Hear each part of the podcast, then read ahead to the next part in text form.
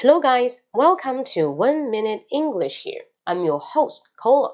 And today I'd like to tell you a kind of phrase that is marry money.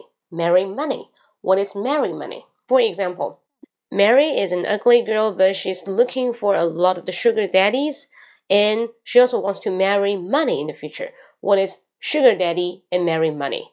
Sugar daddy means some man's they maybe they're pretty old, but they have the money to support the woman's life, especially for the young girl. Sex is really necessary. So that we call this kind of the old man sugar daddy. Maybe they're not particularly old. We just say this kind of man have sex but use money to support a woman's life.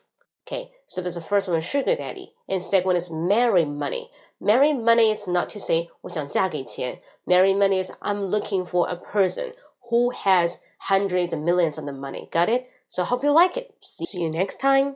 最近呢，我在更新抖音，每天都会更新，分享英语歌曲，还有一些学习的方法，英语学习方法。所以说，大家喜欢的话呢，可以关注我的抖音啊。之前我已经留过我的抖音号了，或者你们抖音里面直接搜“可乐 Cola” 就能找到我。